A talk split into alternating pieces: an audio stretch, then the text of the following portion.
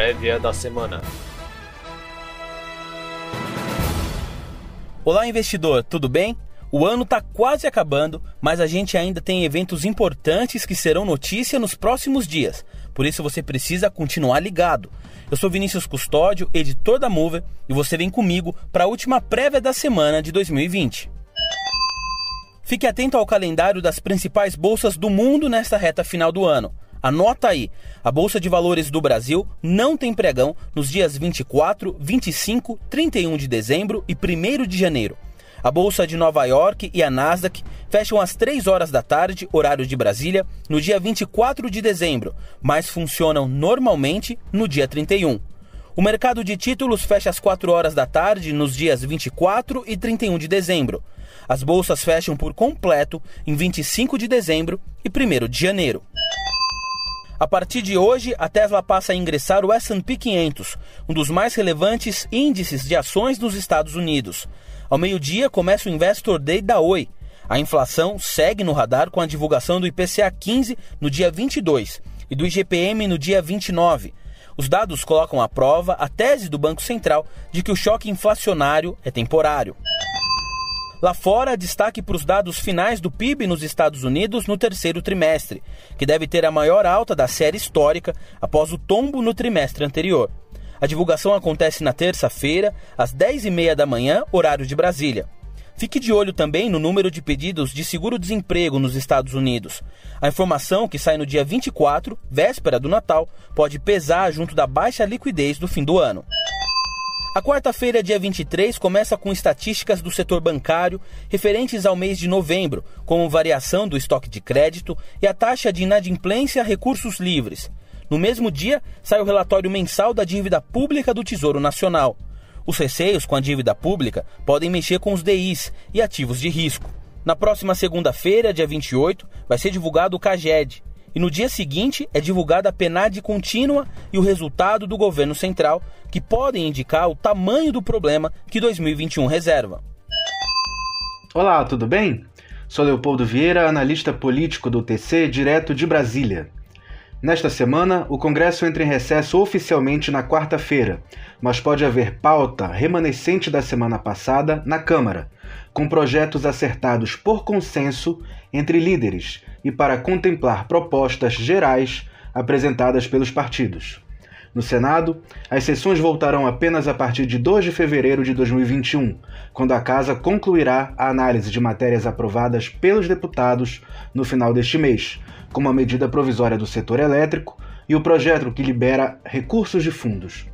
Para analisar as tendências do próximo ano, que será desafiador para a sustentabilidade da dívida e do ajuste fiscal, conversei com o senador Álvaro Dias, líder do Podemos, que é a terceira maior bancada do Senado e uma das mais procuradas para fechar alianças com vistas à disputa pela sucessão do presidente Davi Alcolumbre. Confira. Senador, tudo bem? Quais perspectivas o senhor vê para reformas, pautas anticorrupção e de combate à pandemia no início de 2021? Bem, Leopoldo, é, eu sei que vão dizer, olha, 2020 foi um ano comprometido por causa da pandemia, o estado de calamidade pública, não foi possível votar reformas. Ocorre que elas deveriam ter sido votadas em 2019. Não havia pandemia. Eu sempre defendi a tese que as principais reformas deveriam estar na mesa do Congresso Nacional já no primeiro mês de 2019 especialmente a reforma tributária, a reforma administrativa e a reforma política. Isto não ocorreu. Em 2020, em que pese o fato de termos a pandemia, as reformas poderiam ter sido aprovadas, desde que o governo as encaminhasse. O governo não as encaminhou. O sistema é presidencialista, eh, as grandes reformas só ocorrem se lideradas pelo presidente da República. Não houve proposta de reforma tributária do governo, não houve proposta de reforma administrativa. Eh, no, no Congresso, há tentativas.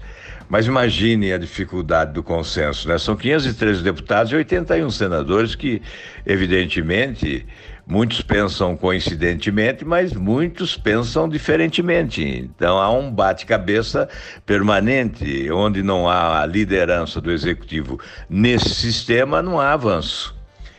Para 2021, é, nós temos que esperar o executivo tomar providências. Se o executivo encaminhar propostas e articular com o Congresso, nós poderemos aprovar reformas. Se o executivo não tiver essa competência, a iniciativa do encaminhamento das propostas, viveremos o mesmo impasse desses últimos dois anos. Né? Estamos perdendo muito tempo.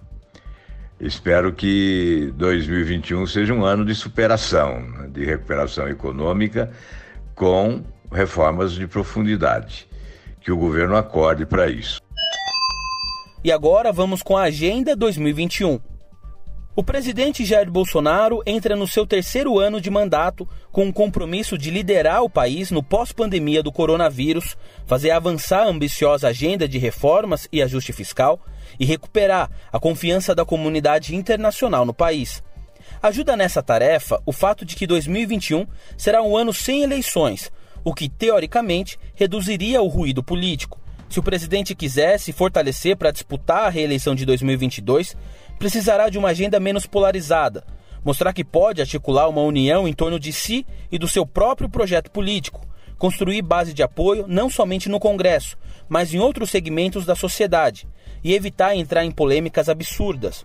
Ou seja, precisa fazer tudo o que não quis fazer em 2020. Além da pandemia, o futuro da economia do país e a estabilidade dos mercados reside na manutenção ou no reforço do ajuste nas contas públicas e a continuidade das reformas estruturais, o que inclui as privatizações. Parte dessa pauta está parada no Congresso, que, por sua vez, elege uma nova mesa diretora em fevereiro. Com a incerteza sobre o comportamento da pandemia, a efetividade das vacinas contra a Covid-19 e o ruído que envolve a administração do orçamento da União, fazer o dever de casa se torna mais importante a cada dia. A passagem das reformas com diluição limitada pode reacender o interesse do investidor estrangeiro de curto e longo prazo no país, dar previsibilidade aos empresários e tranquilidade aos cidadãos de que, por exemplo, o governo não terá que subir os impostos para cobrir o rombo nas contas públicas. Mas, ao que parece, a divergência em relação às reformas ainda é grande no Congresso. Ambiente, Sociedade e Governança, temática conhecida como ESG em inglês, foi um protagonista importante do ano empresarial no Brasil. Ainda que o movimento por aqui seja tímido se comparado a outros países, parece que os investidores estão começando a se interessar e há cada vez mais instituições financeiras oferecendo produtos com essa proposta. No entanto, a oferta de fundos e produtos ainda é limitada. A desconfiança dos investidores pessoa física também pesa no avanço da agenda ESG. As empresas têm abraçado a cartilha da sustentabilidade bem mais rápido do que os investidores, mas não necessariamente por acreditar nela. Por trás desse empenho, há a pressão de investidores estrangeiros, principalmente europeus, para as empresas brasileiras adotarem essas práticas. Mas o que fazer quando alguns setores do governo e da comunidade de investidores ignora ou ataca o ESG? Em 2020, o mercado de capitais no Brasil registrou uma transformação inédita. O número de CPFs cadastrados atingiu 3,2 milhões. Apesar de sabermos que essa migração é um retrato do período atual, ou seja, menor taxa de juros da história e população buscando novas formas de aumentar seus rendimentos, esse fenômeno faz surgir algumas dúvidas. Quem são esses novos investidores? Como se comportam? Quanto investem? O que sabem sobre o mercado. Homem, jovem, com renda média de 5 mil reais, que trabalha em tempo integral e se inspira em influencers. Essa é a nova cara da B3, segundo pesquisa proprietária com 1.300 investidores. A participação das mulheres na bolsa passou de 22,06% em 2018 para 25,47% em 2020. O próprio TC é uma prova desse aumento de interesse pelo mercado financeiro por parte das mulheres. Durante a pandemia, o público feminino na plataforma cresceu 139% contra 91% do público masculino. Voltando à pesquisa da B3, 73% aprendem a investir com influenciadores digitais. Tanto os investidores novatos quanto os mais veteranos têm usado as redes sociais como ferramenta para dividir suas experiências e democratizar conhecimento. Enquanto alguns profissionais criticam esse tipo de comportamento, já que ele pode acabar induzindo o investidor ao erro, muitos acreditam que, na verdade, as redes sociais têm incentivado a população a dar um passo na direção da educação financeira. Se as redes sociais são capazes de criar grandes movimentos de mobilização social e até mesmo influenciar eleições, por que ficaria a bolsa de fora? Agora, uma coisa é certa: mesmo com as expectativas positivas para a bolsa brasileira em 2021, dado o quadro de recuperação econômica esperado, a palavra de ordem para esse novo investidor deve ser resiliência. A retomada econômica pouco vigorosa esperada para 2021 indica que o Banco Central do Brasil deve permanecer cauteloso na administração da sua política monetária. Se somarmos a isso a previsão de inflação abaixo da meta para preços livres em 2021, de 2,6%, é plausível achar que o Banco Central quer anunciar aos mercados que a trajetória de normalização da taxa básica de juros, a Selic, será gradual. As pressões para uma alta de juros crescem entre os investidores diante da inflação puxada pelos alimentos, mas o BC não parece muito inclinado a ceder. Para o Banco Central, apesar de não haver mais fechamento disseminado de empresas e negócios, o comércio ainda não voltou aos níveis pré-pandemia. O auxílio emergencial deve acabar em janeiro e a vacinação em massa contra a Covid-19 somente deve melhorar a economia no médio prazo. O mais provável, na nossa opinião, é que a Selic deva começar a subir entre o final do segundo trimestre e o início do terceiro, em pequenas doses de 25 pontos base cada e acompanhadas de comunicados evidenciando um BC paciente e cuidadoso. Há risco de um início mais precoce do ciclo de normalização monetária? Sim. Esse cenário deverá ser pautado pelas questões persistentes sobre a sustentabilidade fiscal de médio prazo e a gestão da estabilidade financeira. O governo federal mais do que compensou a perda de renda de trabalho da camada mais pobre dos brasileiros com o pagamento do auxílio emergencial de 600 reais para trabalhadores informais e população vulnerável entre abril e outubro. O benefício acabou reduzindo o nível de pobreza extrema em junho para o menor índice em 40 anos essa consequência positiva do programa emergencial contra o impacto social do coronavírus pode elevar a pressão sobre a agenda de assistência social do governo para o pós-pandemia. Segundo o Banco Mundial, a transferência de renda implementada na forma de auxílio emergencial mais do que compensa o impacto da pandemia em lugares de baixa e baixíssima renda, elevando-a para os 40% mais pobres da população. E até o Fundo Monetário Internacional alertou para o impacto social do fim do benefício.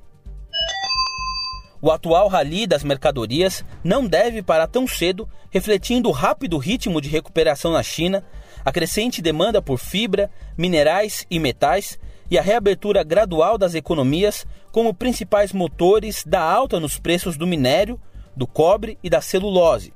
Por exemplo, o preço do minério de ferro, uma das exportações mais importantes do Brasil, subiu mais de 50% nos últimos seis meses, devido à maior demanda e meio a uma oferta ainda restrita. A retomada econômica global em 2021 deve também dar suporte aos preços do cobre.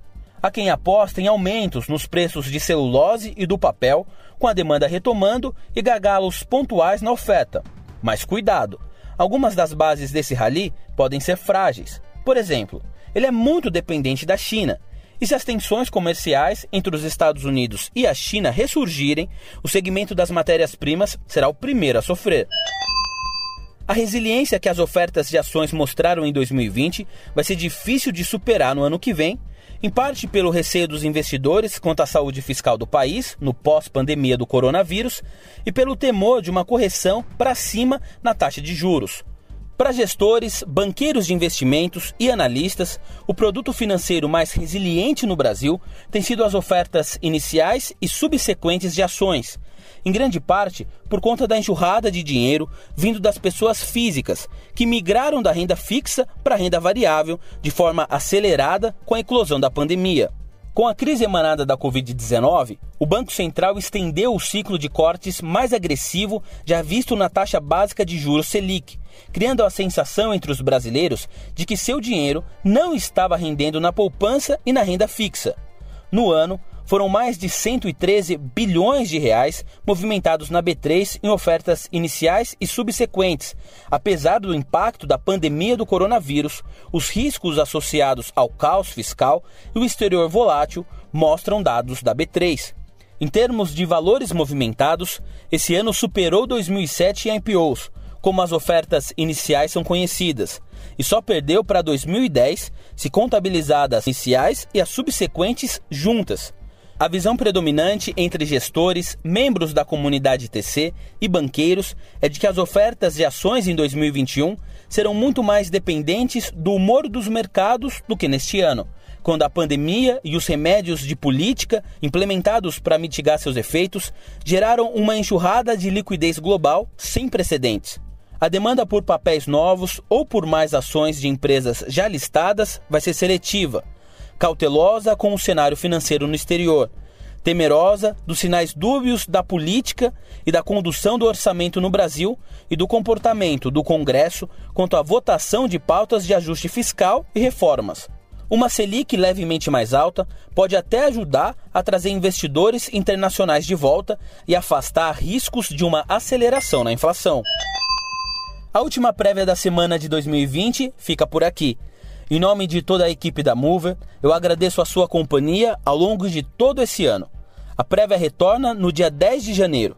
Desejamos a você e aos seus familiares boas festas. Um abraço e até 2021.